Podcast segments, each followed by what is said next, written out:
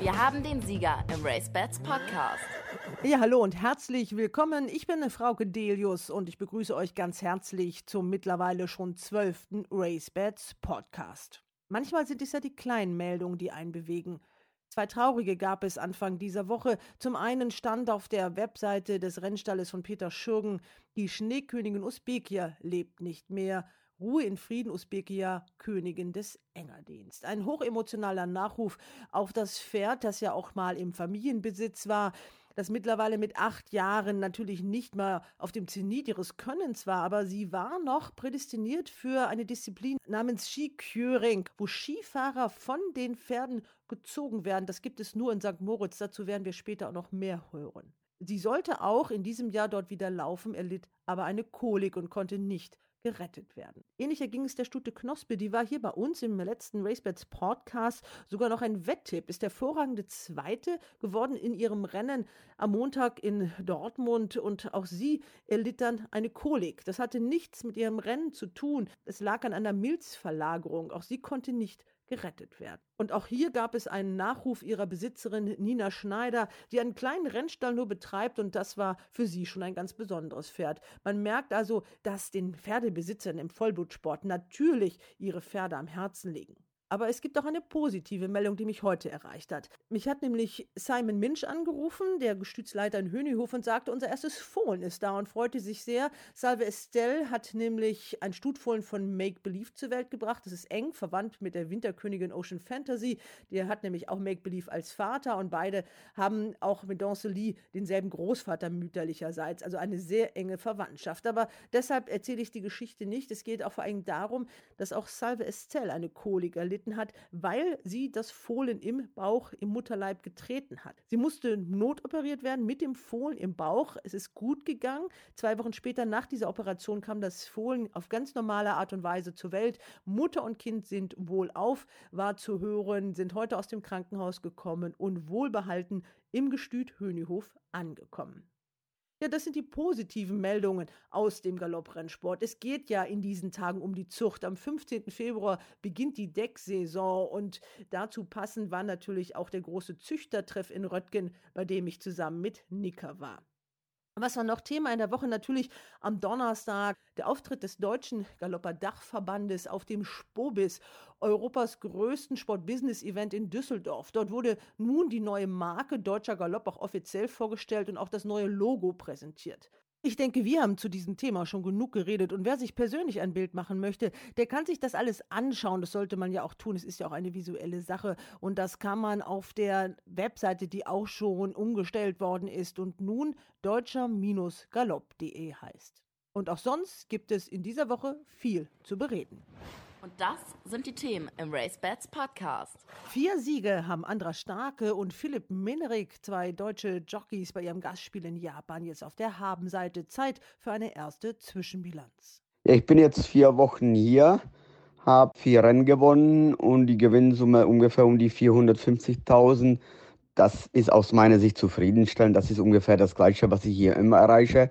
Nur diesmal ist das halt ein bisschen schwieriger. Die Konkurrenz ist ja nicht schlechter geworden gerade. Aber wie gesagt, ich bin damit sehr zufrieden. War jetzt vier Wochen in Nakayama, jetzt wandert der ganze Zirkus nach Tokio, was viel größere Bahn ist, aber es ist halt wieder ein bisschen schwieriger, da Rennen zu gewinnen. Andrasch hat auch vier Rennen gewonnen, ist aber zwei Wochen hier. Der ist hier sehr beliebt, der kommt seit sechs oder acht Jahren hier, hat halt auch bessere Ritter und bessere Kundschaft, ist hier halt besser angesehen.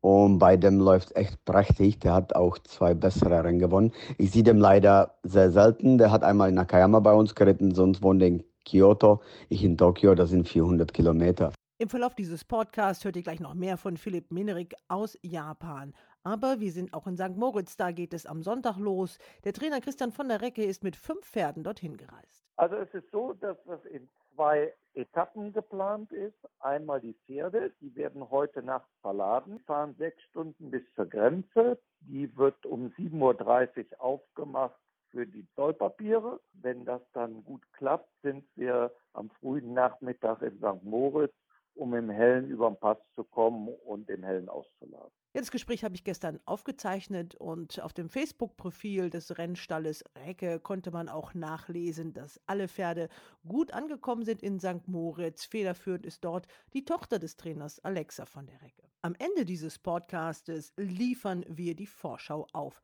St. Moritz.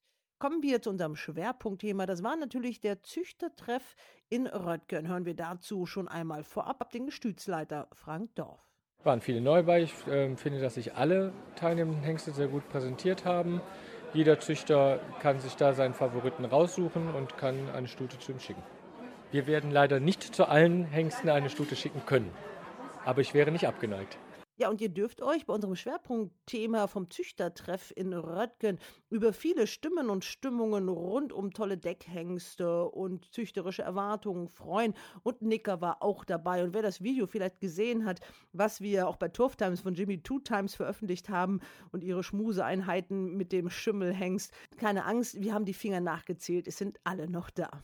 Beginnen wollen wir aber mit Turf National mit Dortmund. Da haben wir natürlich die Vorschau von Christian Jungfleisch auf den kommenden Renntag am Sonntag, aber wir blicken auch noch einmal zurück auf das erste Rennen des vergangenen Renntages. Dort ist nämlich mit Lady Killer ein veritabler Gruppesieger gelaufen. Ein Pferd, das so natürlich eigentlich auf so einer Rennbahn und in so einem Rennen nichts zu suchen hat. Aber Lady Killer sollte sich die Form holen für den Grand Prix Mitte Februar in Cagnes-sur-Mer in Südfrankreich.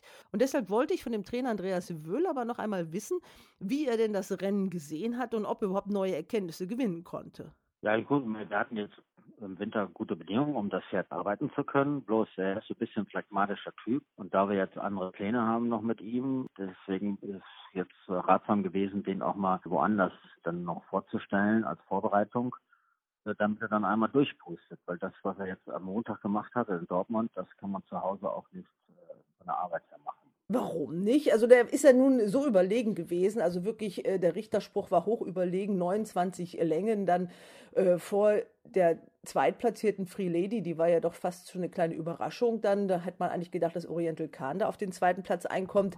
Äh, warum äh, ist ein Pferd im Rennen doch ganz anders als im Training. Also da gibt es schon Unterschiede. So schlau sind die dann auch im Kopf, dass sie merken, äh, da muss ich mich doch ein bisschen mehr anstrengen als zu Hause. Ja gut, es gibt jetzt welche, die dann von zu Hause schon von der Art her mehr machen, die dann auch so arbeitswilliger sind der Lady Killer, der ist ja bei ihm ist ja geplant, in einem 22. Kannst du mehr laufen zu lassen und da läuft er schon gegen gelaufene Pferde jetzt vom Meeting und da wollten wir jetzt nicht im Nachteil sein und deswegen haben wir jetzt dieses eine, eine Rennen jetzt in Angriff genommen, um eben praktisch dann von der Kondition eben auch auf anderes Level zu kommen.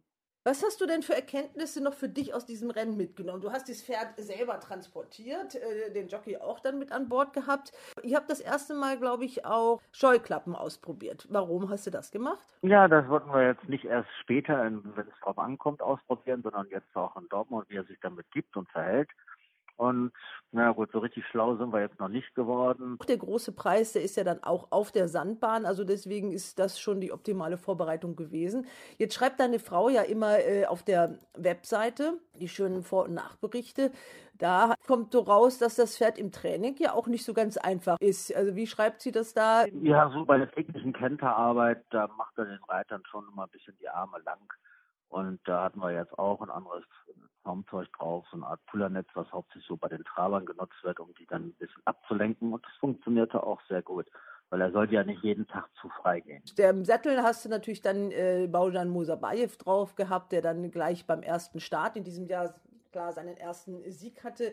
Das ist ja jetzt deine neue Nummer eins. Hat sich das irgendwie im Stall, ändert sich dadurch irgendwas oder läuft eigentlich in der Zusammenarbeit alles wie immer? Jetzt ist natürlich Eduardo Pedrosa auch im Moment gar nicht da, der ist ja noch weiterhin in Doha.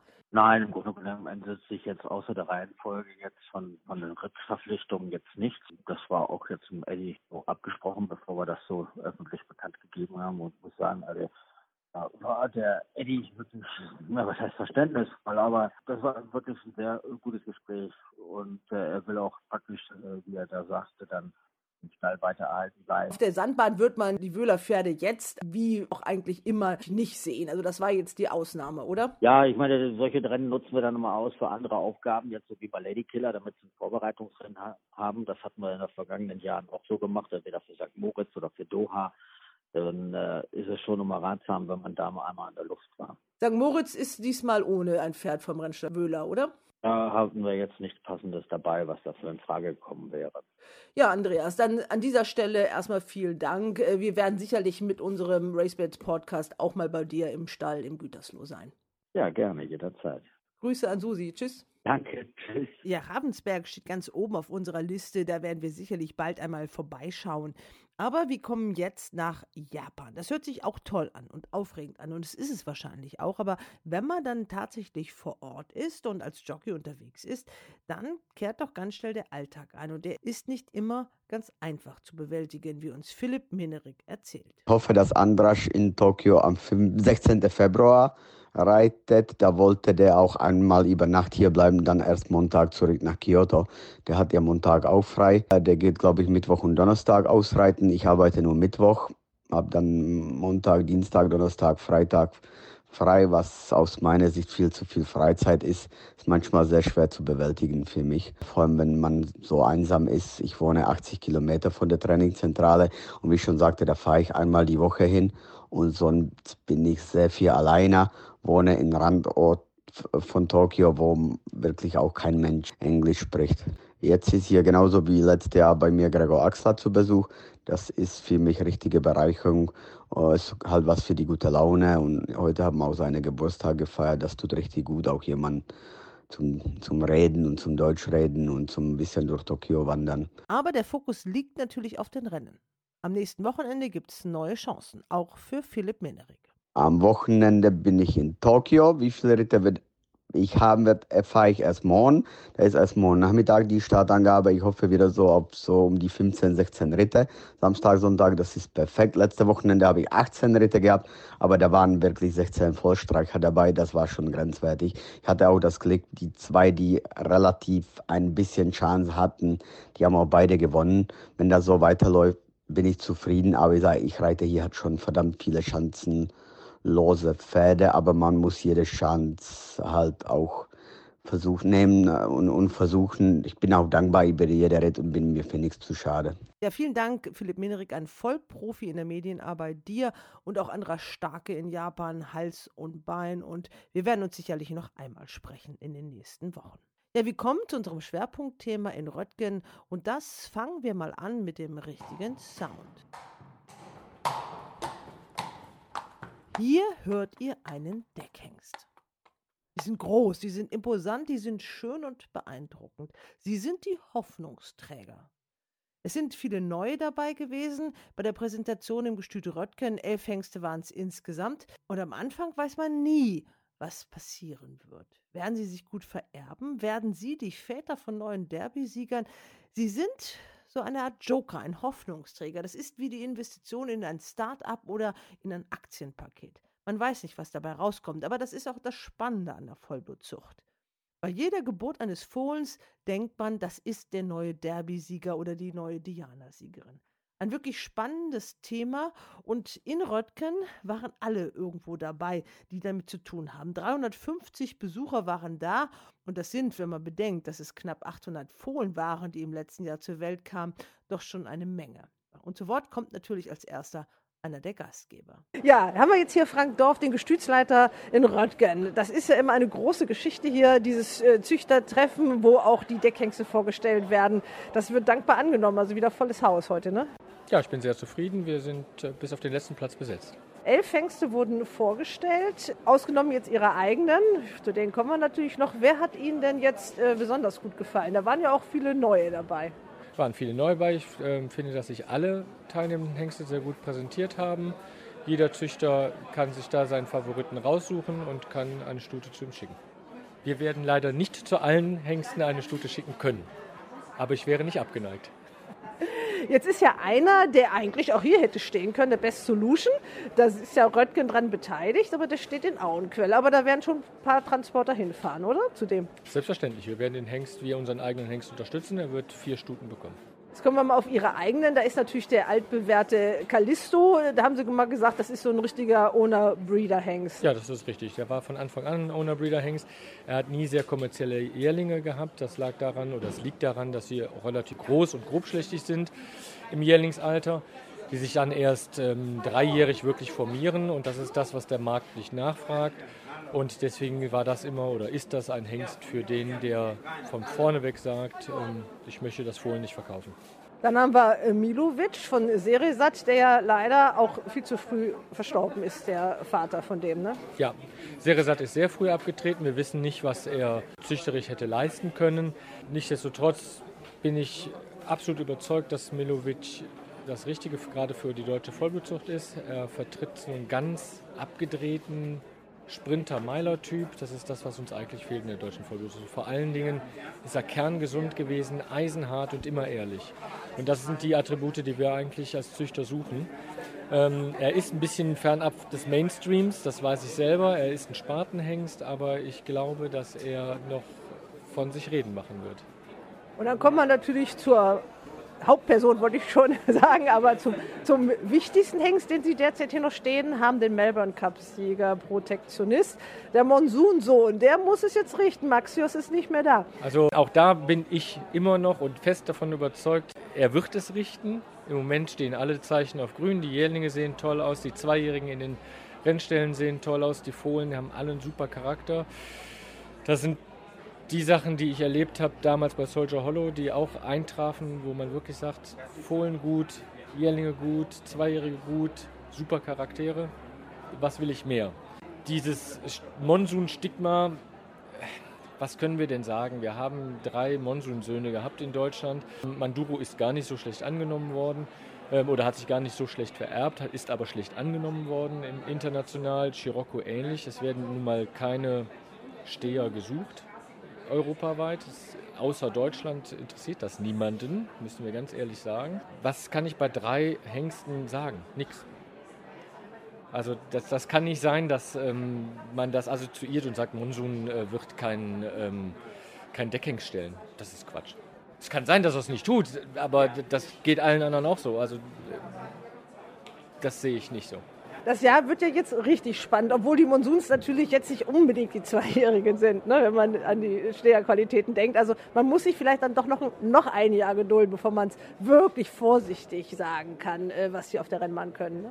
Ja, sehe ich ganz genauso. Wir züchten ähm, Pferde für die klassischen Rennen. Die sind nun mal dreijährig. Ähm, die werden sich zweijährig möglicherweise mal auf der Rennbahn vorstellen, aber wir können nicht davon ausgehen, dass das ähm, zweijährigen Champions sein werden. Da bin ich von überzeugt. Vielen Dank, Frank Dorf.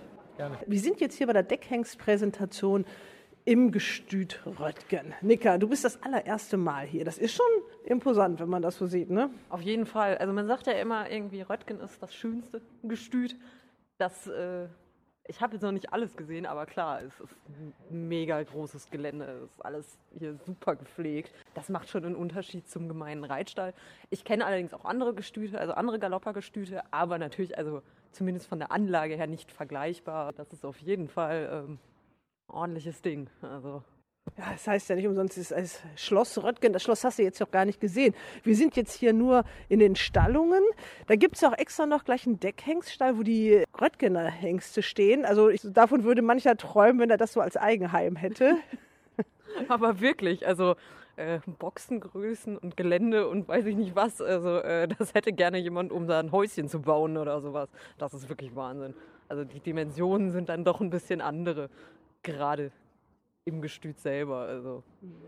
Ja, wir haben ja jetzt die Deckhengste gesehen. Lass uns schon mal hier so ein bisschen durch die Boxengasse gehen. Hier haben wir nochmal die Liste, wen wir da alles hat in der Reihenfolge. Also Lucky Line, dann Jimmy Two Times, Milovic, Best Solution, Lang Tang, Boscaccio, Destino, Red Jazz, Amaron, Brameto und Callisto. Ja, elf Hengste waren es jetzt insgesamt und wir machen das jetzt ganz fair, nämlich alphabetisch und fangen an mit Amaron.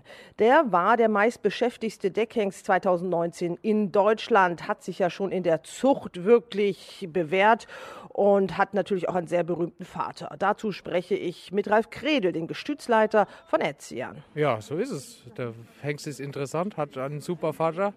Äh, das Jahr 2019 hat Shamadal nochmal bestätigt. Es ist, glaube ich, sehr, sehr rar, wenn es überhaupt schon mal da war, dass ein Deckhengst drei ungeschlagene zweijährige Gruppe 1-Sieger in Europa hatte.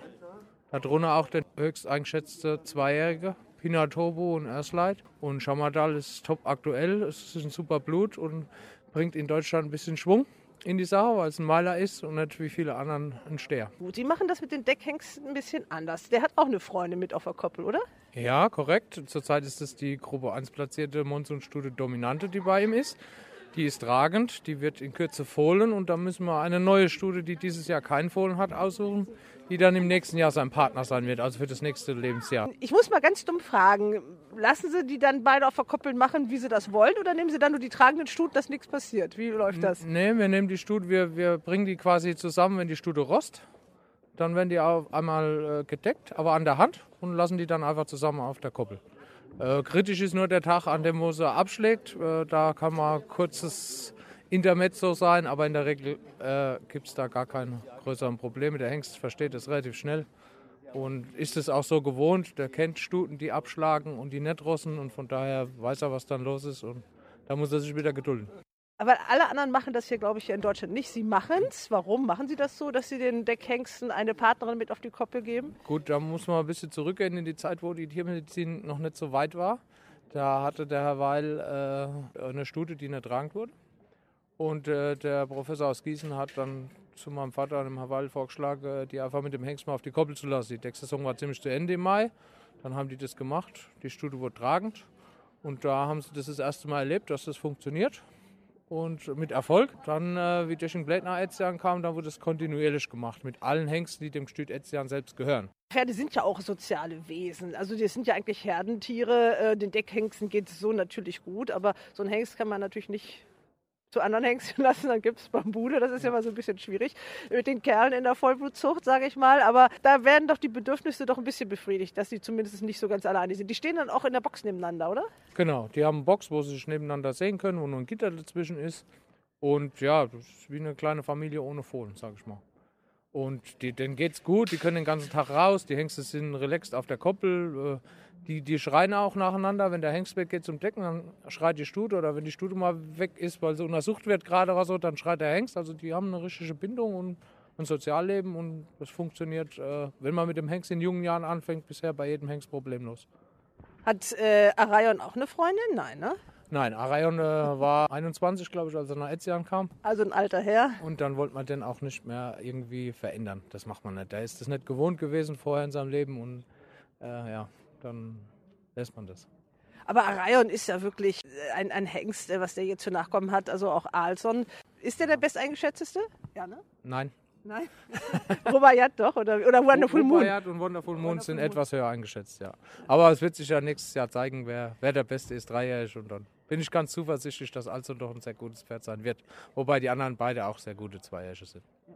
Äh, Arayon, trotzdem die Frage, den Hengst nochmal nach Etzian zu holen. Das ist ja ein Hengst, der von seiner Besitzerin ja wirklich gemacht worden ist. Da haben die deutschen Züchter ja lange gebraucht, um den richtig zu entdecken, oder?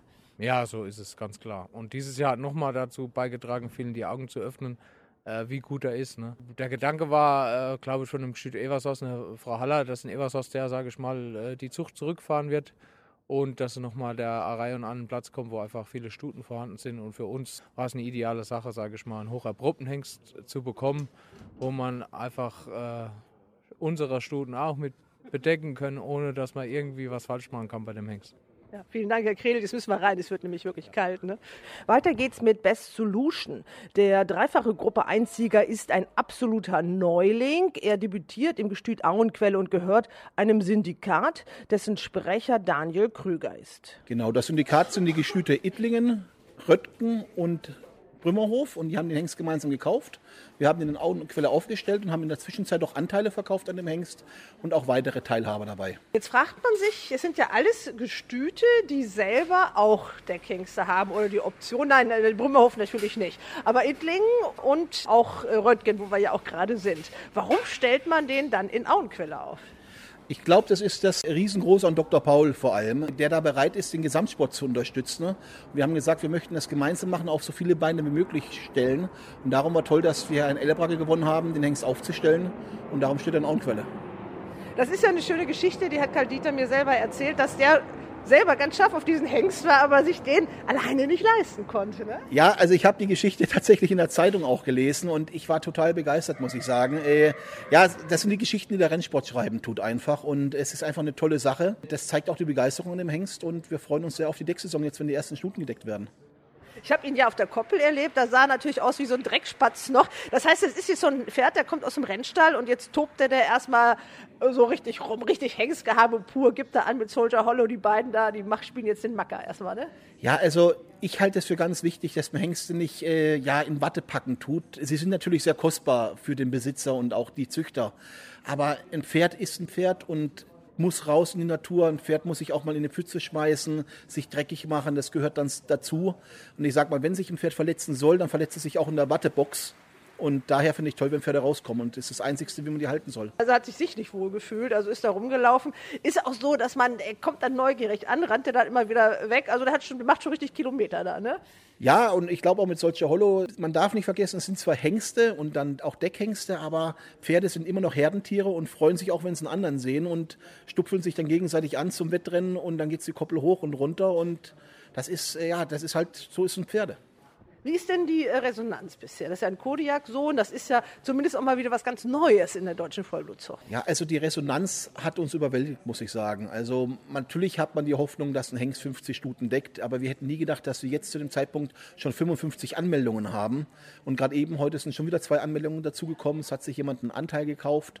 Und das ist riesig. Also wir sind echt überwältigt und hoffen, dass wir doch über 60 Stuten jetzt kommen, würde ich ganz mutig sagen.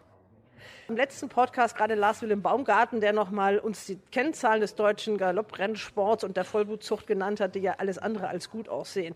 Jetzt stellt man so einen Hengst auf und hofft natürlich, dass man auch ein paar Züchter ermuntern kann, sich vielleicht doch die eine oder andere Stute wieder zuzulegen, oder? Das ist einer der Gründe, dass wir uns gemeinsam dafür entschieden haben, das ganze Projekt Best Solution zu machen. Und ja, das ist ganz, ganz wichtig und wird leider oft vergessen, äh, dass der Hengstmarkt auch notwendig ist. Und keiner der Herren äh, verdient mit dem Deckhengst großes Geld die den kaufen. Die stellen den erstmal auf, die investieren erstmal eine ganze Menge. Das Bein gestellt hier von Christian von der Recke. Der Freiherr benimmt sich mal wieder wie so ein Dreijähriger. Das bleibt alles drin, Christian. okay. Ja, also jetzt sind wir gestört worden, aber wir machen weiter, Daniel. Ne? Na, also das ist einfach eine tolle Sache und ich bin auch froh, dass noch weitere neue Hengste in Deutschland aufgestellt worden sind. Äh, man wird dann immer gefragt, ah, passt euch, dass das noch in anderen aufstellt? Nein, wir brauchen mehr Hengste, weil nur dann geht es weiter. Die Leute möchten auch eine Auswahl haben. Nicht jeder möchte mit seiner Stute reisen nach Frankreich, England, Irland. Das kostet eine ganze Stange Geld. Ein befreundeter Züchter von mir war in Irland letztes Jahr, kam die Stute zurück, leer, 10.000 Euro Kosten gehabt. Und das tut dann weh. Und äh, daher ist es wichtig, dass wir in Deutschland ein tolles Hengstangebot haben. Und ich glaube, Best Solution gehört dazu. Auf dem Fährhof steht im Moment nur noch einer, ne? Im Augenblick steht da nur Helmet. Aber auch Dr. Jakobs hat die Augen und Ohren offen und schaut, für dieses Jahr wird nichts Neues kommen aber vielleicht für 2021 dann. Ich denke mal, gerade für so ein großes Gestüt, obwohl das ja doch äh, erheblich verkleinert worden ist, jedenfalls die Zahl der Zuchtstuten ist zurückgegangen. Soll das dauerhaft so bleiben oder wollte man vielleicht auch nur mal einen Cut machen und neu anfangen, auch mit neuen Stuten? Also es ist eher ein Umschichten gewesen und eine Konzentration auf die alten Stärken. Wir hatten teilweise mit vier Hengsten auf dem Gestüt, die natürlich dann auch vom Heimatgestüt unterstützt werden möchten. 50, 55 Stuten und jetzt haben wir wieder eine Größe von 38, 40 Stuten. Das ist eine sehr vernünftige Größe und wir werden jetzt auch wieder schauen, vielleicht noch ein, zwei neue Stuten dazu zu kaufen. Aber das war eigentlich immer Fairhof, waren immer 40 Stuten und da sind wir jetzt wieder und freuen uns drüber.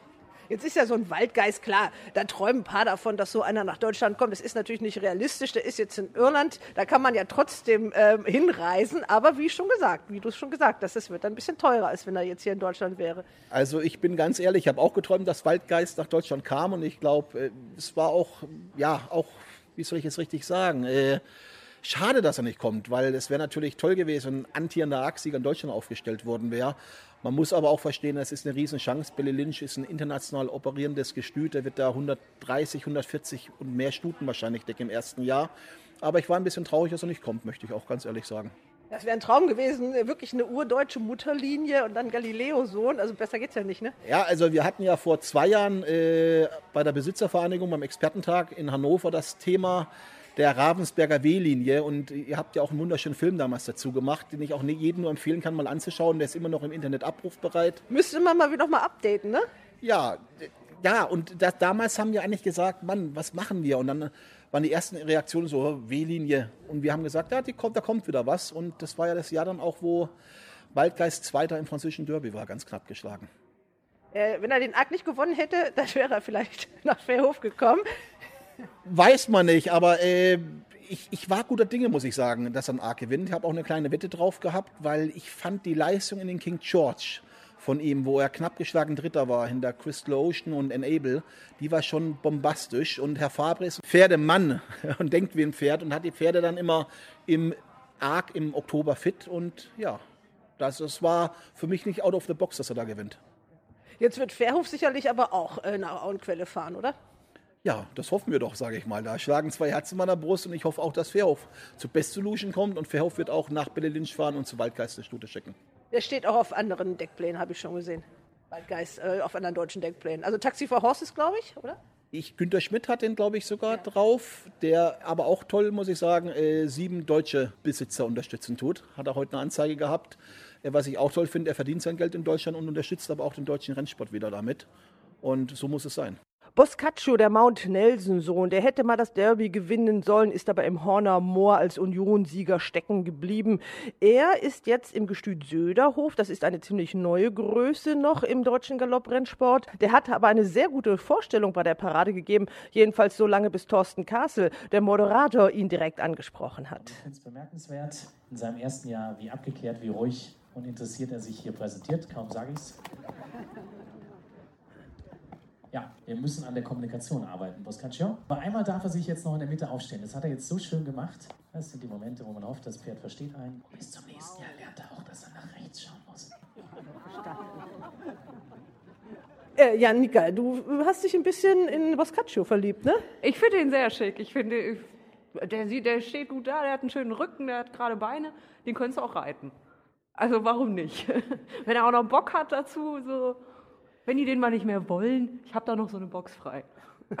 Man kann aber durchaus auch äh, Deckhengste reiten. Also auf einigen Gestüten ist das früher, also in Zoppenbruch war das so, dass so ein Königsstuhl, der ist regelmäßig geritten worden ja. noch vom Gestütsleiter. Ich finde das auch gar nicht verkehrt. Also ich meine, ein Deckhengst hat ja auch nicht nonstop was zu tun und, und der ist ja nicht permanent im Deckeinsatz. Warum denen nicht auch ein bisschen was zu tun geben? Also es gibt viele Pferde, die wirklich Bock auf Arbeit haben, die äh, vielleicht auch so, so ein bisschen ich will nicht sagen depressiv werden, aber die, die brauchen einfach ihre Arbeit. Auch so einen, so einen gewissen Tagesablauf, der mehr geregelt ist als nur die Weide und sowas.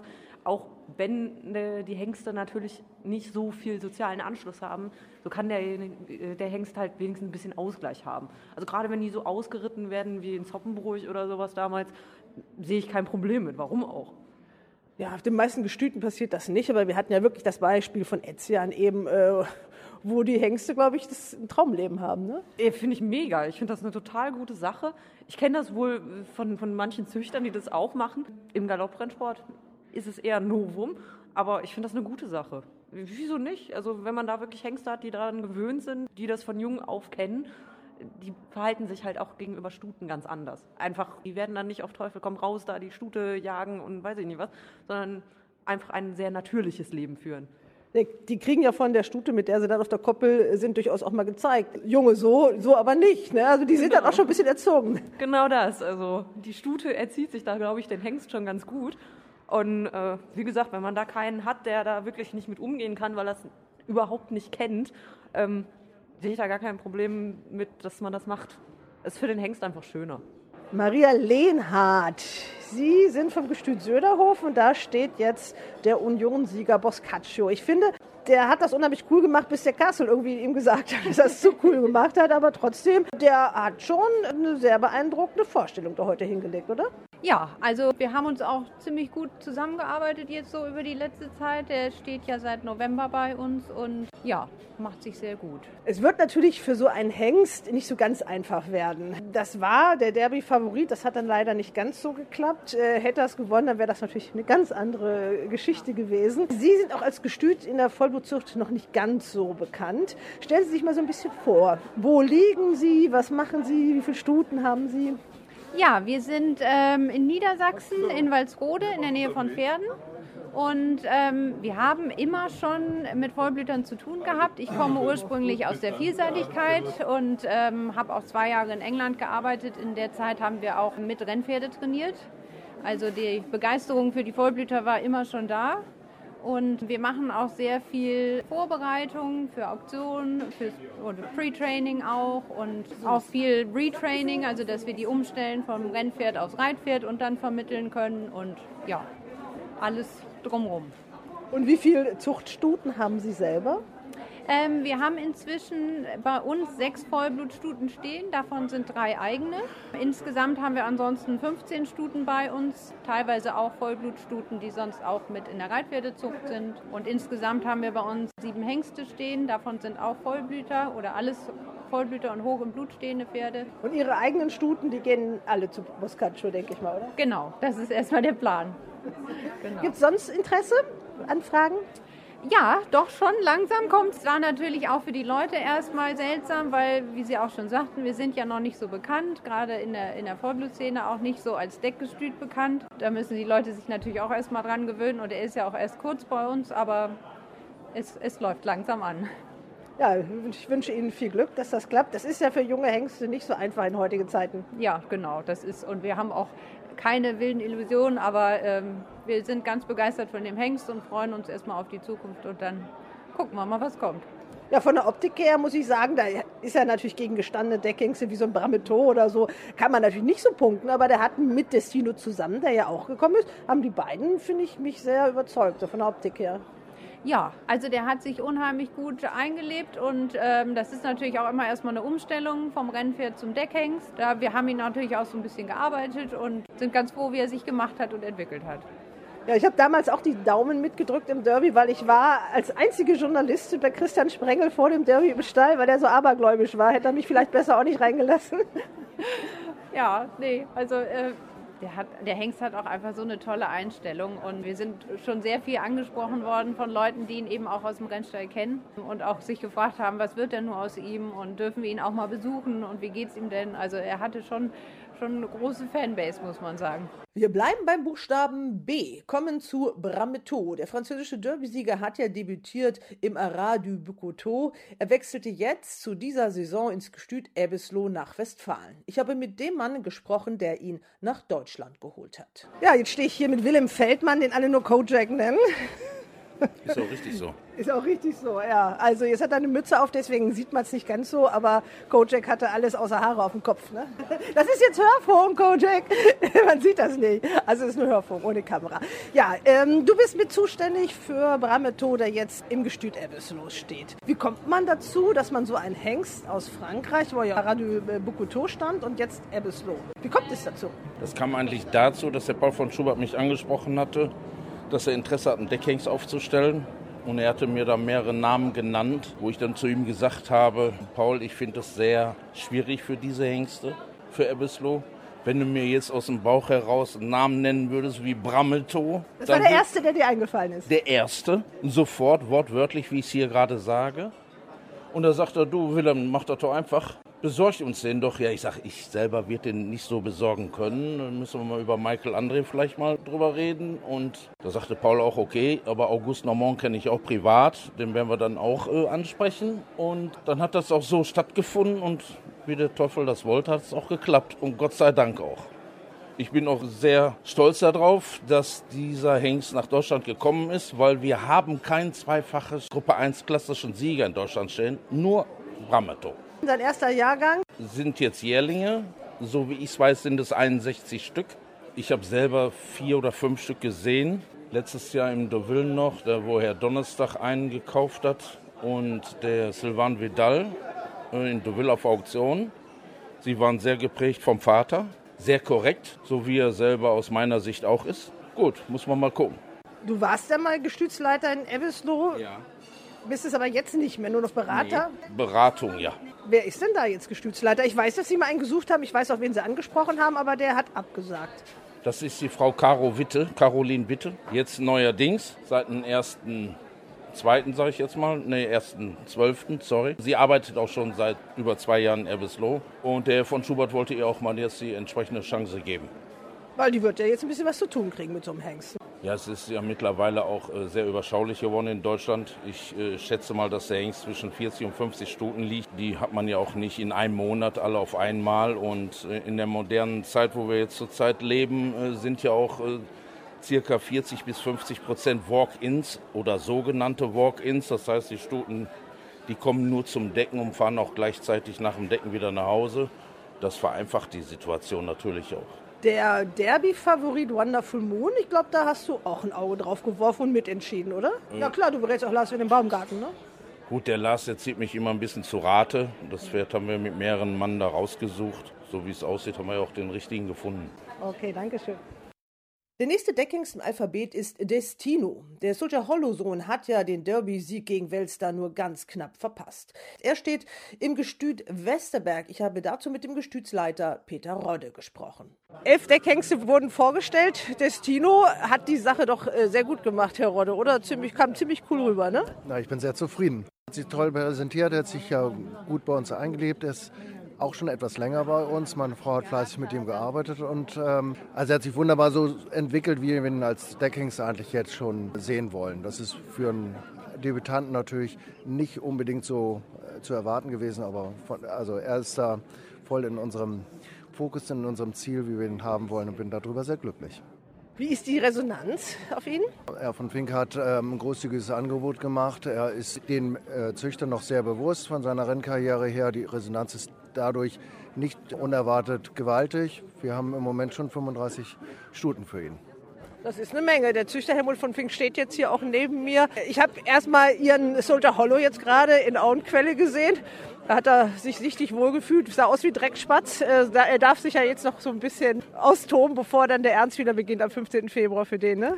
Ja, der, hat's, äh, der ist in einer Top-Verfassung und schaut super aus und ist stark und wie ein junges Pferd. Der ist einfach äh, eine Sensation.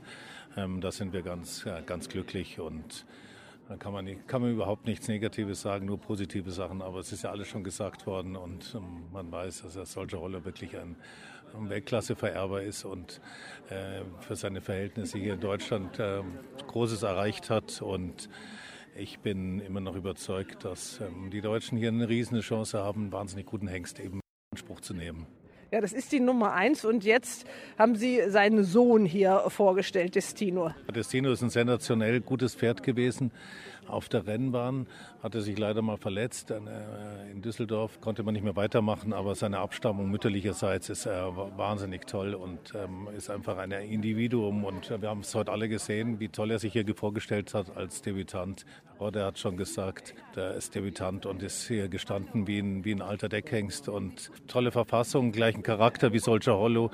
Genauso einen guten äh, Charakter über Soldier Hollow ist wirklich alles gesagt worden und ähm, man kann nur großer Zuversicht sein und ähm, wir wollen auf jeden Fall über 40 Stuten decken dieses Jahr und ähm, das hoffen wir auch zu schaffen und das wäre natürlich ein toller Start und ähm, dann werden wir sehen, ob er vielleicht ein Nachfolger von Soldier Hollow werden kann in Deutschland. Versuchen tun wir es auf jeden Fall. Idealismus haben wir genug dazu noch und äh, wir werden alles versuchen.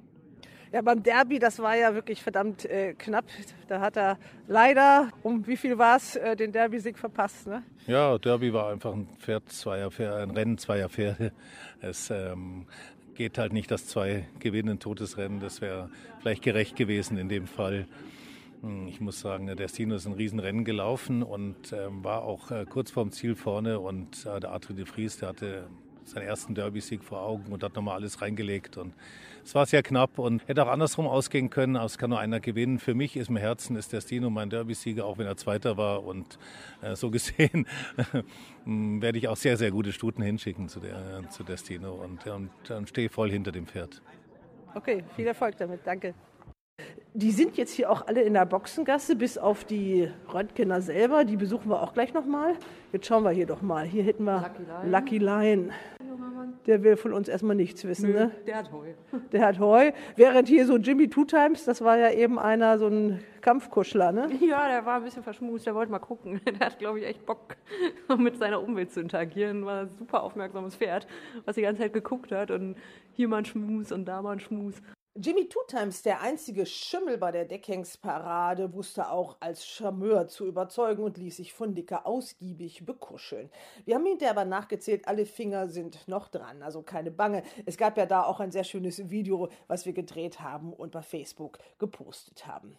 Wir haben seinen Besitzer Marcel Parkmann, der für ein Syndikat spricht, leider nicht direkt in Röttgen getroffen. Der ist uns irgendwie durch die Latten gegangen. Aber natürlich wollten wir auch von ihm wissen, was er von seinem Hengst hält, wie es so läuft. Und er stellt uns natürlich auch das Gestüt vor, in dem er steht, das Gestüt Hofgut Heimann. Ja, Jimmy Two Times ist gut in die erste Saison gestartet. Wir hatten 34 Bedeckungen und haben es damit in die Top 10 geschafft. Damit sind wir sehr zufrieden.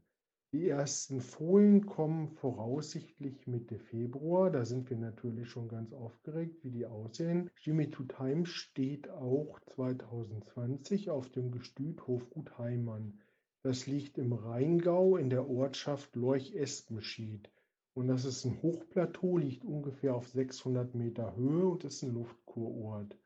Da fühlen sich bestimmt die Stuten von euch auch super wohl. Es gibt sehr günstige Pensionskonditionen für Mutterstuten mit Fohlen, ohne Fohlen bei Fuß und auch für die Aufzucht ist reichlich Platz vorhanden. Und natürlich steht da auch unser Jimmy Two Times, der sich natürlich über jede Stute freut, die ihn auch 2020 aufsucht. Wir waren ja auch auf dem Züchtertreffen in Röttgen letztes Wochenende. War wie letztes Jahr eine ganz tolle Veranstaltung. Man konnte sich einen super Überblick über die einzelnen Hengste machen. Wie haben die sich entwickelt? Wer hat sich stark ausgelegt? Wer hat ein bisschen abgebaut im Verhältnis zum letzten Jahr? Das war eine sehr schöne Veranstaltung und wir werden wahrscheinlich dann auch nächstes Jahr wieder dort teilnehmen, weil es auch schon recht gute Resonanz auf den Auftritt vom Jimmy gab. Und da waren wir auch, wie gesagt, sehr zufrieden mit. Und jetzt wünsche ich allen anderen viel Spaß beim weiteren Podcast. Vielen Dank und auf Wiedersehen. Hier stehen wir vor der Box von Langtank, äh, von Campanologist. Das wäre ja einer, glaube ich, gewesen, der sich richtig hätte durchsetzen können, der Vater, wenn das nicht so mit der Kolik passiert wäre. Jetzt gucken wir gerade mal, sind Sie Herr Tandler vielleicht sogar? Ja, wunderbar. Dann kann ich Sie doch gleich mal fragen. Frau Kedelius äh, vom Racebets Podcast. Ich weiß nicht, ob Sie von diesem Podcast schon mal was yeah. gehört haben. Ja. Langtank, äh, der muss jetzt ein Erbe irgendwie fortsetzen, was der Vater leider nicht so ganz geschafft hat, weil er leider viel zu früh, viel zu früh verstorben ist. Ne? Ja, das war der Hauptgrund, warum wir ihn letztendlich aufgestellt haben. Das ist einfach die wunderbare Abstammung bei dem Pferd. Wenn Sie sich das ansehen, ansehen auf dem Pedigree, das ist einmal der Campanologist natürlich mit King Mambo die Linie. Und auf der Mutterseite ist äh, ganz bewährtes deutsches Blut, ja, wo schon hervorragende Derby-Sieger hervorgegangen sind. Es ist die Familie von Lomitas, es ist Lavaron, Lavirco.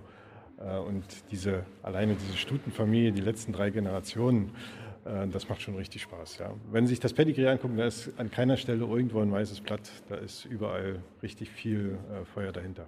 Nehmen das die deutschen Züchter auch so an? Kommen die so, wie sie sich das wünschen? Ja, man muss immer diesen Sachen natürlich in, reell bleiben. Ja, wir sitzen in Ungraditz, das ist äh, ein bisschen weit weg. Insofern spielt das natürlich dabei auch schon eine Rolle. Wir haben im letzten Jahr gesagt, so Ziel wäre zwischen 15 und 20 Stuten. Wir haben dann 16 Stuten gedeckt, auch alle 16 tragend. Das war also im Rahmen der Erwartungen, der Möglichkeiten ein sehr gutes Ergebnis. Fohlen gibt es von dem noch nicht. Die haben Sie noch nicht gesehen, oder doch? Kommt das allererste jetzt im März von unserer Marco Mari, der Schwester von Milovic. Mhm. Da sind wir natürlich sehr gespannt drauf. Das ist ja in dieser Vollblutzucht immer das Spannende. Das eine ist erstmal ein Deckhengst, der muss erstmal auf der Rennbahn die Leistung bringen. Und dann fängt er an zu decken. Das muss er ja auch erstmal hinkriegen. Und dann diese Spannung, da guckt dann auch jeder hin, wie geraten die Fohlen. Ja, das ist klar. Das ist natürlich jetzt die nächste spannende Zeit. Wie gesagt, Mitte Februar steht das erste dann schon an und, und dann sind wir schon ein bisschen schlauer. Und das werden sich, glaube ich, auch die Züchter dann angucken auch. Erstmal warten, wie sehen die Fohlen aus, gerade die, die mit ihren Schutern noch ein bisschen Zeit haben. Da gucken die schon ganz genau hin. Ne? Ja, das hat, haben wir bei Lucky Line ja auch gesehen. Da war der letzte Jahrgang, die dritte Decksaison, die stärkste eigentlich. Also die haben sich einfach dann alle anderen Nachgucken schon angesehen und deswegen sich dann dafür entschieden, ihn, ihn wieder zu benutzen oder neu zu benutzen. Das kam schon durch die Qualität der Fohlen, gerade bei Lucky Line auch. Äh, Lucky Line, wie viele viel Stuten hat der gedeckt dann im dritten Jahr? Im letzten Jahr 26, davon 23 tragend. Das ist jetzt seine vierte Saison, in die er jetzt geht. Wir das heißt, also da kommen jetzt die ersten auf die Bahn? Ja, wenn sie zweijährig dann schon laufen, ja. Aber die ersten sind in die Rennstelle eingezogen, sagen wir so. Und von der Abstammung her ist dann zu erwarten, dass die zweijährig durchaus schon laufen? wer, wer, das weiß, wer das weiß, das weiß dann ja alles gut. Wir, wir warten mal ab. Wir warten mal, wir schauen mal. Wie kopfstark ist sein erster Jahrgang? Er hatte ja im ersten Jahr ein bisschen Pech. Wir hatten damals über 40 Anmeldungen für ihn und er ist ja dann mitten in der Decksaison leider ausgefallen, weil er da in der Leiste Probleme hatte. Und äh, deswegen ist der nicht so stark. Das waren, glaube ich, nur 16. Wenn der erste Jahrgang auf der Bahn ist, gucken sie natürlich dann auch immer alle hin. Und wenn der klein ist, hat man natürlich auch so ein bisschen weniger Chancen. Ne? Klar, jeder wünscht sich mindestens 100 Nachkommen. Aber wie gesagt, man muss realistisch sein. Man, man muss die, äh, die Gegebenheiten so nehmen, wie sie sind. Wir versuchen das. Ich denke, wir haben in, gerade im letzten Jahr über 40 Stuten gedeckt mit unseren beiden Hengsten hier. Und das ist für die Region und äh, für die Anzahl der Züchter schon ein sehr gutes Ergebnis. Gerade jetzt, das sind ja die ganz, ganz berühmten historischen Farben. Da kann man natürlich nicht mehr erwarten, dass man an diese Erfolge wieder anknüpfen kann. Haben Sie denn überhaupt eigene Pferde noch im Rennstall? Äh, ja, wir haben zurzeit noch einen Hengst von Arrigo, der ist jetzt, äh, der wird jetzt dreijährig und das würden wir sicherlich in den nächsten Jahren dann noch ein bisschen mehr werden. Wir haben natürlich gesagt, wir fangen dann an, wenn die eigenen ersten Nachkommen dort kommen, von den eigenen ersten Hängen, dann wollten da nicht gezielt jetzt Jährlinge zukaufen, sondern dann schon aus der eigenen Zucht die dann bringen. Ja, dann gucken wir mal, wie das wird hier mit den Nachkommen von Lucky Lion und Langtang. Die stehen auch beide nebeneinander, fangen beide mit L an. Den haben wir ja leider verpasst, Nika, weil wir ein bisschen spät gekommen Ja. sind. Ja. Der hat aber auch, der ist Essen, der interessiert sich nicht für uns. Also Futter ist besser als Menschen, die einfach nur glotzen. Gut, gucken wir mal weiter. Vielen Dank, Herr Tandler. Jo, ciao. Hier haben wir dann Destino, den haben wir schon gesehen. Also der macht einen, einen, aber der macht einen sehr coolen. Also wie er das eben gemacht hat, das war schon cool, ne? Also der war auf jeden Fall äh, sehr entspannt, dafür, dass das ja auch ein Novum für ihn ist. Also der ist auf jeden Fall gut vorbereitet. Ähm, und der steht auch wirklich gut da. Also so insgesamt ein properes Pferd, was ein bisschen imposant wirkt. Also auch wenn man jetzt tatsächlich Reitpferde-Points mal äh, zählen lässt, auch da hätte der seine Chancen. Also der, der macht was her, auf jeden Fall. Obwohl er seinem Vater jetzt nicht unbedingt ähnlich sieht, finde ich jedenfalls. Er geht dann noch mehr nach der Mutterlinie, ne? Ja, ja, also würde ich jetzt, also wenn man den komplett ohne Bezug sehen würde, würde man jetzt vielleicht den Vater nicht vermuten. Gucken wir mal weiter. Wen haben wir dann hier noch? Brameto. Das ist natürlich schon gestandener Deckhengst. Ne? Also ein Lederhalfter, schön graviert mit dem Namen drin. Der steht jetzt in Ebbeslow und äh, deckt da. Ich glaube, zwei Jahrgänge hat er in Frankreich gehabt und äh, jetzt ist er in Ebbeslow. Er ist halt äh, optisch eine Erscheinung, also wenn er wenn er kommt, ne, da, der hat eine gewisse Präsenz und ich glaube, das weiß der sehr gut. Und ich bin mal gespannt. Der kann schon interessant sein. Ich meine, so viele tolle Deckhengst auf einen Haufen, das hat man natürlich selten. Das ist ja das Schöne an diesen Deckhengst-Präsentationen. Wir stehen jetzt hier vor der Box von Red Jazz, also vor der vorläufigen Box hier beim Züchtertreffen in Röttgen. Ähm, neben mir steht Volker Linde. Wie macht er sich denn, wenn er bei Ihnen zu Hause ist, so einer? Ach, Herr Jess ist sehr gelassen und es bringt Spaß mit ihm. Er ist äh, sehr gut im Umgang und das äh, auch beim Decken und so, das bringt schon Spaß. Wir stehen dann oft nebeneinander, gucken die Stuten an, jeder hat seine Meinung und äh, entweder wird es dann was oder auch nicht. Also Sie diskutieren dann mit Ihrem Hengst halt, oder wie? Wir diskutieren das schon mal aus, ja. Es passiert schon mal, dass er sagt, ach, sag mal, die brauchst du wirklich heute nicht holen. Also hat er doch seinen eigenen Kopf, ja? Ähm, ich würde sagen, er hat einen frühen Durchblick und er weiß immer schon viel früher als unser Tierarzt und wir selber, ob die Stute reif ist oder nicht. Also für den brauchen Sie keinen Probierhengst, oder? Er probiert alles selber. Äh, wie viele Stuten hat der denn letztes Jahr gedeckt, Jazz? 32. Das ist ja doch eine ganze Menge, ne?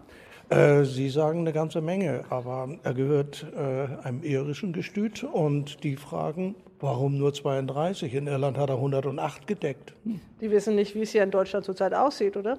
Das wird so sein, ja. Ähm, wann hat er angefangen, in Deutschland zu decken?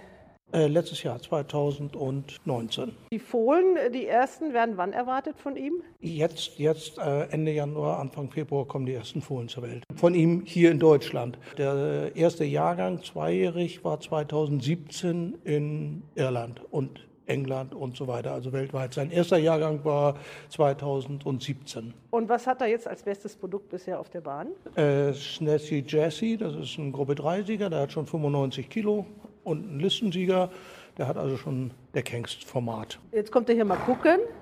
Dann sag mal mal was. Mach noch mal hier, einmal noch mal schnaubern.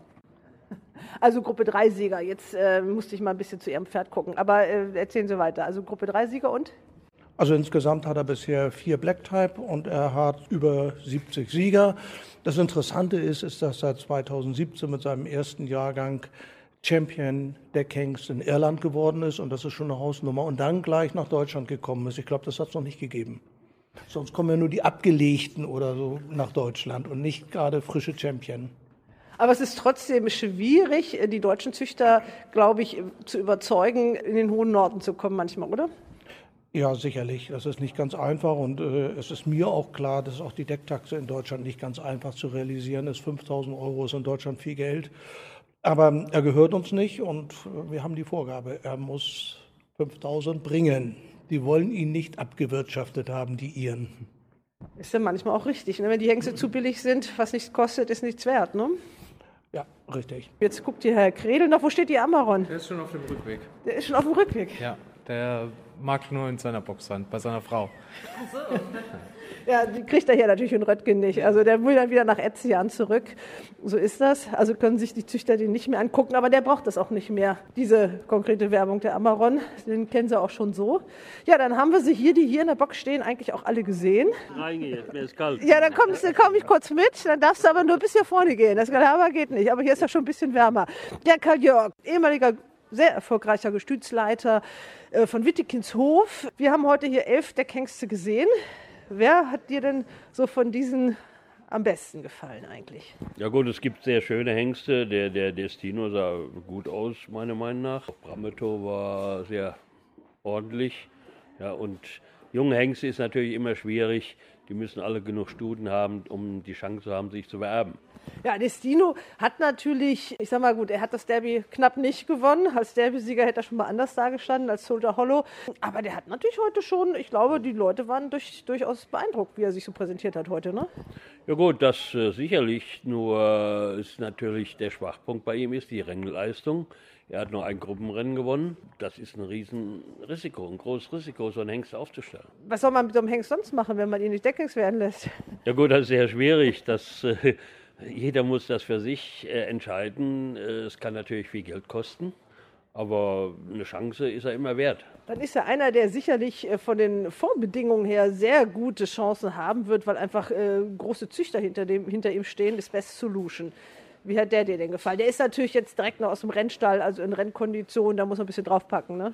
Na gut, äh, ich habe den vor vier Wochen schon mal gesehen. Er hat jetzt ein bisschen aufgepackt. Ist auch eben ein Junghengst und jeder Hengst mu muss eine Chance haben und ist leider so, dass auf der Welt nur 10% der Hengste sich vererben. Ja, also jeder Hengst wird mit großen Erwartungen hier wirklich in seine Deckhengstkarriere geschickt. Da wird viel Werbung gemacht, da wird viel Geld ausgegeben. Auch die Züchter investieren ja praktisch, ist ja fast wie so in Start-up bei Aktien oder sowas. Man guckt, man weiß ja überhaupt nicht, was bei rauskommt bei so einem Hengst. Ne? Und dann muss man eigentlich ja vier Jahre warten, um zu wissen, in Deutschland ist das große Problem, dass wir eine zu kleine Population haben, dass die Hengste eine gleiche Chance kriegen um sich zu vererben.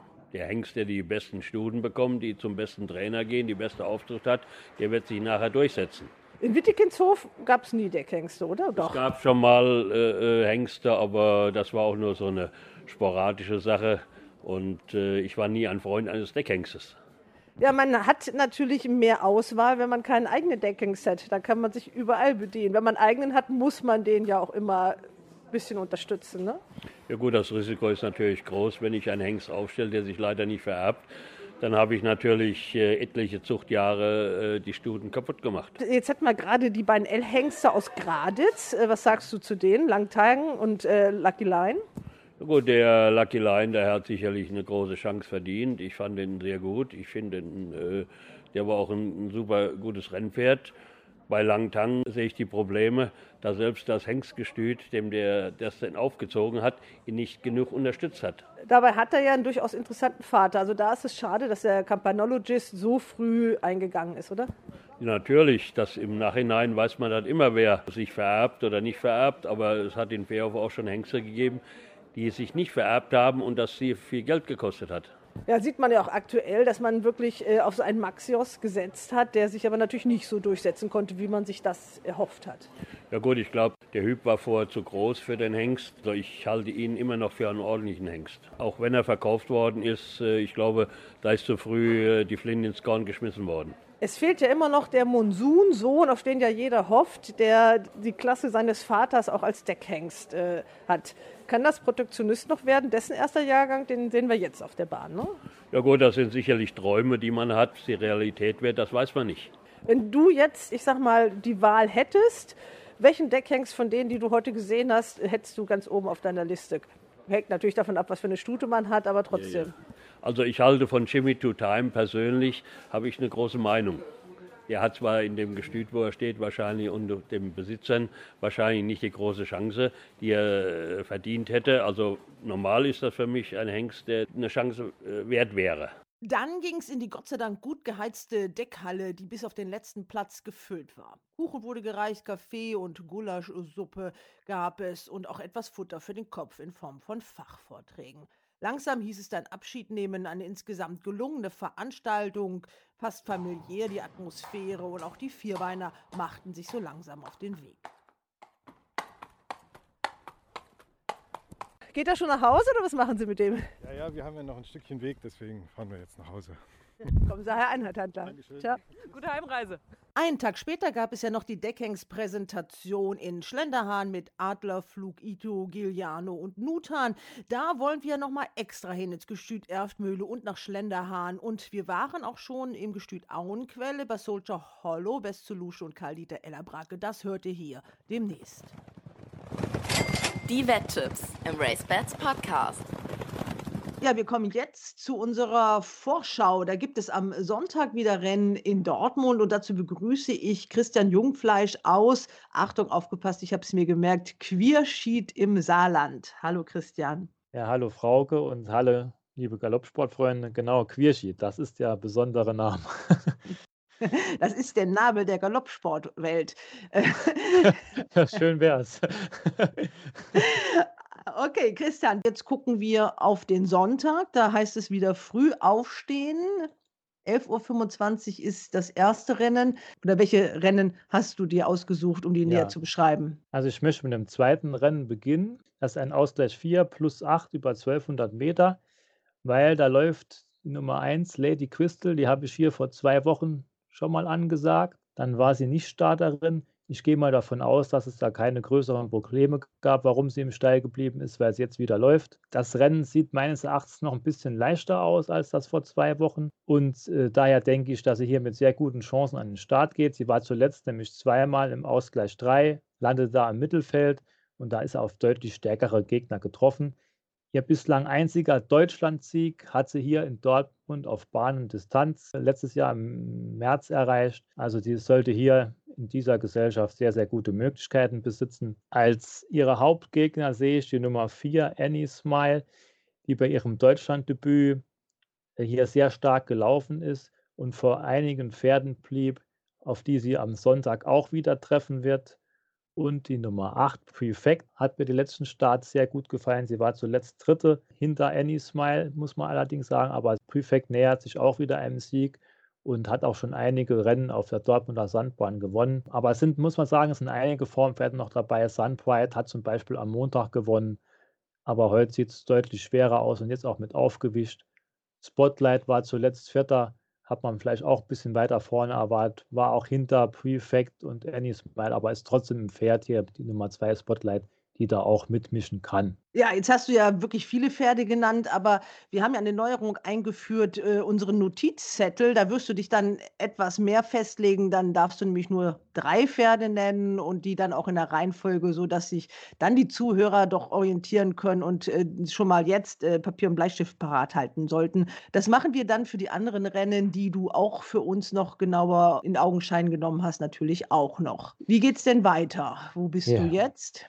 Das ist richtig. Das Rennen Nummer 5 habe ich mir noch ausgesucht. Das ist ein Altersgewichtsrennen für vierjährige und ältere sieglose Pferde. Da kommt meines Erachtens eine Zweiklassengesellschaft an den Sch aber hier sind vier sehr gute Pferde vom GAG her dabei, also für die Sandbahn sehr gute Pferde Es sind nämlich vier Pferde dabei, die ein GAG von 65,5 und besser haben, also auf der Grasbahn. So, und da möchte ich beginnen mit der Nummer 2, Bolt Phantom.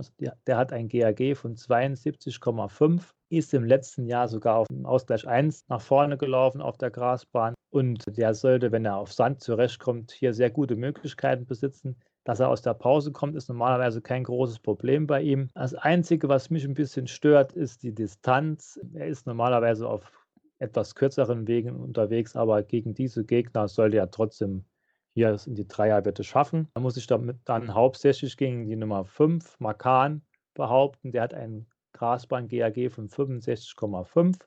Die letzten Starts auch immer etwas kürzer gelaufen, aber hat auch schon über 1900 Meter gewonnen und der sollte hier auch mitmischen können. Die Nummer 7 Prey ist, ist, auch noch ein Pferd, das hier weit vorne zu erwarten ist, weil man bei ihr, bei der Stute, weiß, dass sie mit Sand klarkommt. Sie ist hier Anfang Januar auf Sand gelaufen, war knapp geschlagen. Eine zweite sah lange wie die Siegerin aus und wurde erst kurz vorm Ziel gestellt.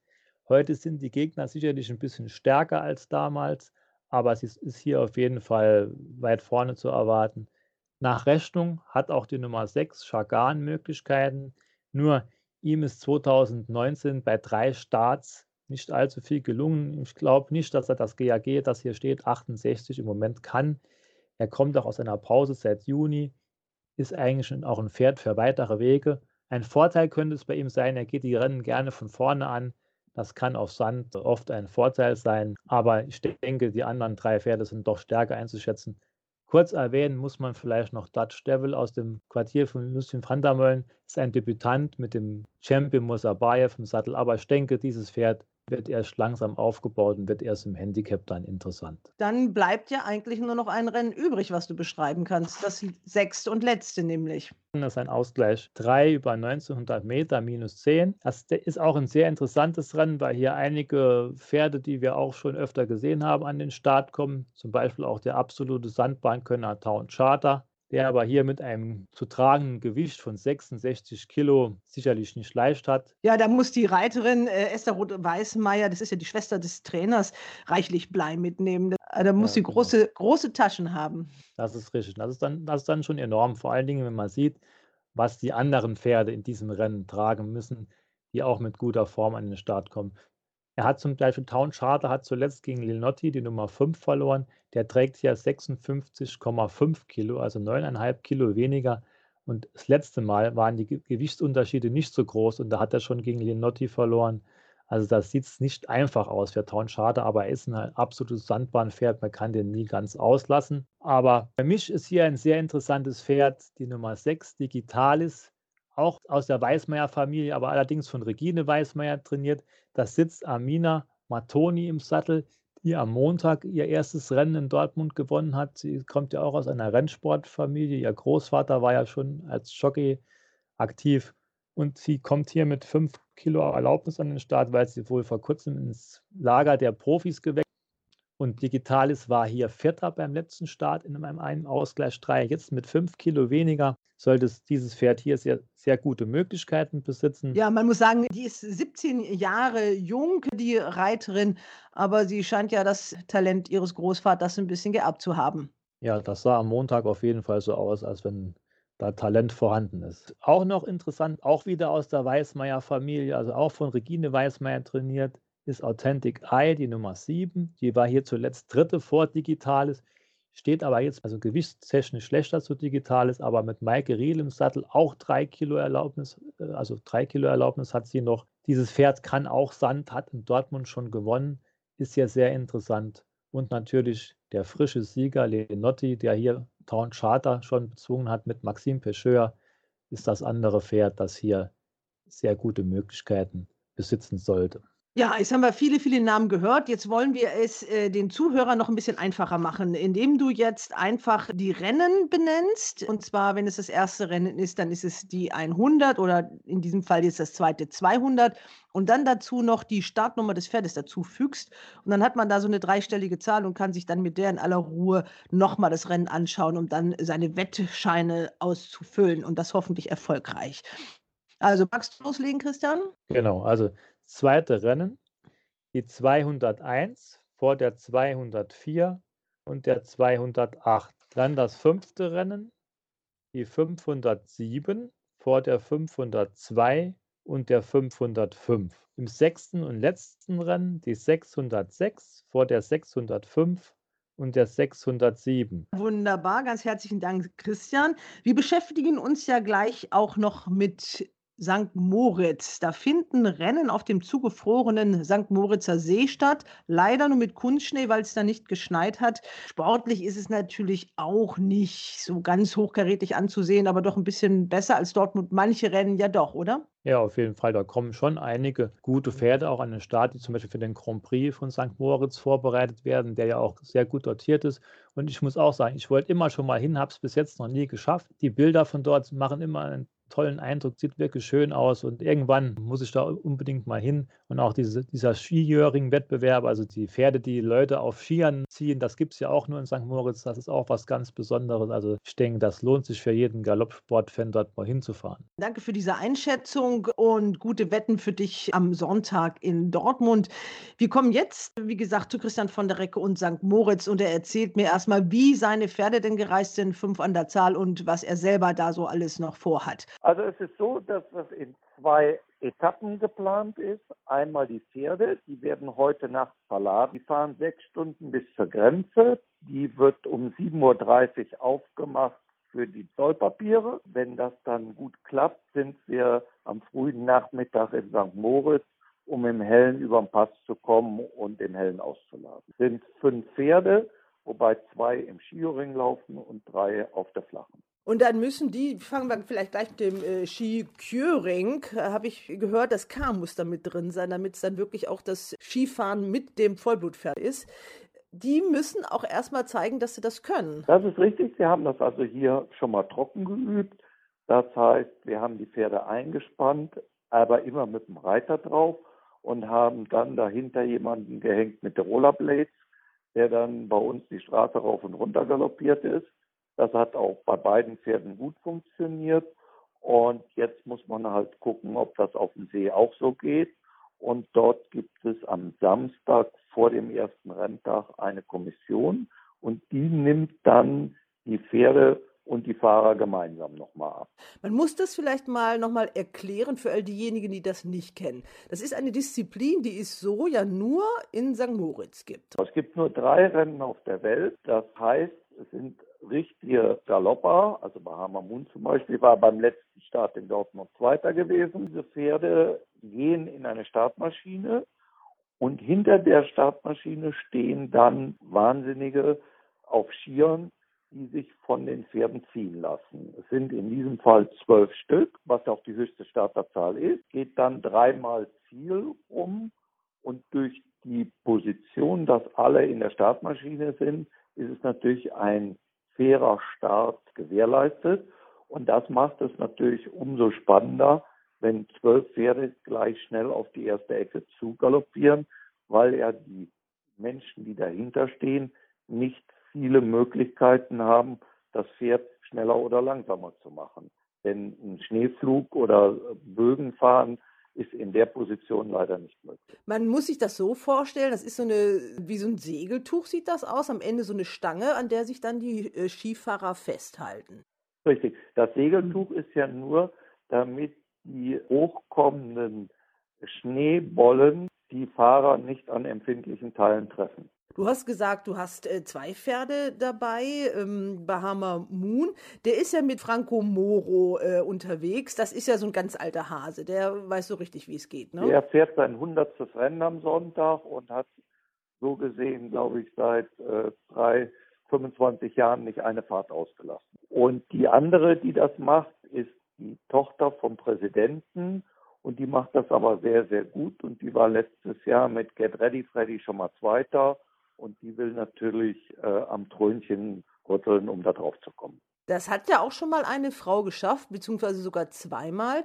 Ging ja richtig aus so eine, so eine Krone auf dem Kopf. Also das wird richtig gefeiert. Das ist ein Riesenhappening, ne? Das hat die Schweizer auch sehr froh gemacht, weil sie sehen es eben immer gerne, wenn die Krone im Engadin bleibt und nicht von irgendwelchen Menschen eben aus dem Engadin getragen wird. Gut, also das sind die beiden Pferde äh, Bahama Moon und Box Office, das habe ich schon gesagt. Welche Chancen räumst du denen denn ein? Man muss ja auch sagen, dass leider ein anderes deutsches Pferd, das ja auch sehr populär äh, in diesem Wettbewerb war, jetzt aufgegeben werden musste. Es hat eine Kolik erlitten, Usbekia, und die kann leider nicht dabei sein.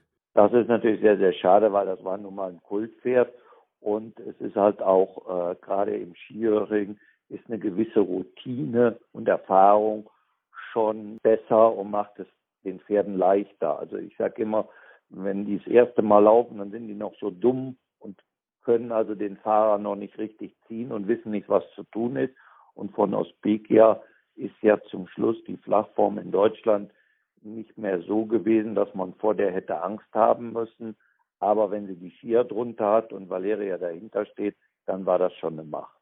Und durch den Abgang ist es natürlich jetzt wieder wesentlich offener geworden, da auch die anderen Pferde, die im Vorjahr gewonnen haben, nicht mit dabei sind. Äh, jetzt ist die Valeria äh, ja doch mit einem Pferd vertreten, so dass sie doch diese Krone gewinnen kann. Aber was kann man denn von dem erwarten? Gut, ich sag mal, das ist ja das, was ich gerade sagte. Jetzt sind alle Karten neu gemischt und ob es jetzt Taron ist, Bahama Moon oder Box Office, das wird man erst im Rennen sehen.